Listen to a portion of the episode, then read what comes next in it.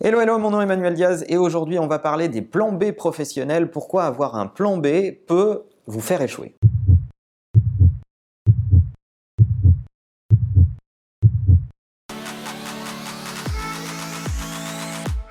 Tout d'abord, bienvenue dans cet épisode de rentrée. Ça fait bientôt trois ans qu'on est ensemble sur cette chaîne, que j'ai lancé cette chaîne Marche ou Crève avec l'équipe que vous connaissez un peu si vous suivez les, les non-stop, Pauline qui est souvent derrière la caméra, euh, Bertrand qui euh, m'aide à trouver des sujets d'inspiration à, partager avec vous.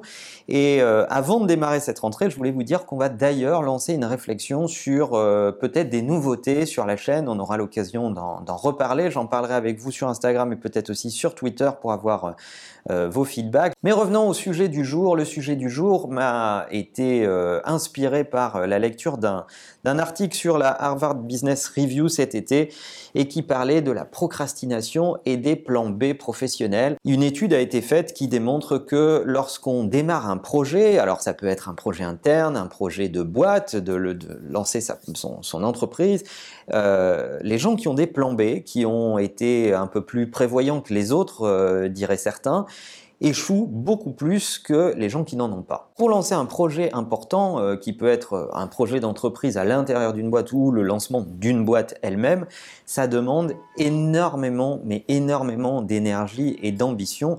De quoi on parle? Soyons concrets, on parle de sacrifier du temps personnel, euh, sacrifier des moments de votre vie, faire passer votre projet avant toute chose. Ça ne va pas quitter votre boîte crânienne, vous allez vous lever avec ce sujet, vous allez vous endormir avec ce sujet. Et c'est très dur pour les gens qui sont autour de vous aussi. Et la question qu'on doit se poser, c'est de se dire, est-ce qu'on est capable de faire face à ces enjeux, ce niveau de difficulté, ne pas abandonner en cours de route et à la pression sociale qui va avec? Inconsciemment quand on a un plan B, quand on a été un peu trop prévoyant et quand on se dit oui bon ben si ça marche pas, je peux toujours faire ceci, je peux toujours faire cela, j'ai déjà négocié quelque chose avec quelqu'un ou euh, je suis parti de mon employeur mais il m'a dit que je pouvais revenir. Que dit cet article de, la Harvard Business Review et, et précisément euh, sur ce thème Lorsqu'on a un filet de sécurité, on a tendance à se trouver des excuses pour ne pas aller au fond des choses. Et c'est exactement comme au poker.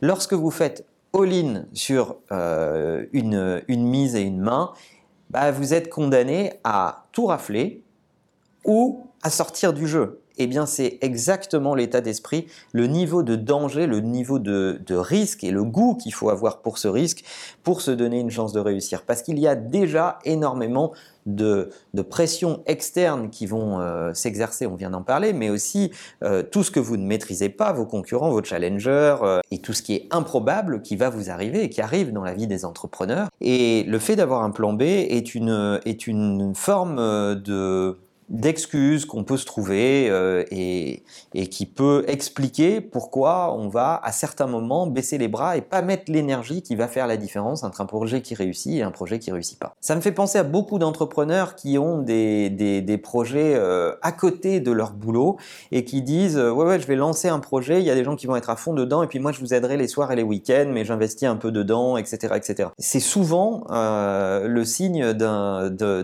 de, quelqu'un qui croit assez moyennement au projet. C'est aussi la meilleure façon de faire fuir des investisseurs. Si vous allez en chercher à un moment dans la vie de votre projet fatalement, bah, des investisseurs peuvent refuser euh, d'investir dans votre projet parce qu'ils se rendent compte que parmi les gens qui œuvrent euh, pour faire naître ce projet, il y en a qui sont inégalement investi euh, dans ce projet. Si vous voulez, ça me fait penser exactement à un mec qui décide d'aller euh, pendant un an sur une île déserte et qui dit, euh, avant de voir le, bateau repartir, non, non, mais laissez-moi le bateau au cas où je changerai d'avis ou si j'ai envie de me, me, balader. Moi, je suis partisan du fait qu'il faut brûler ces bateaux. Lorsque vous avez pris une décision, il va falloir brûler ce bateau, rester sur cette île déserte et ça va vous condamner à la visiter, à trouver les ressources nécessaires pour, lorsque vous déciderez de partir, reconstruire un nouveau bateau et vous n'avez pas le choix. Si on se donne trop de choix, trop d'opportunités de rebond, trop de, de plan B,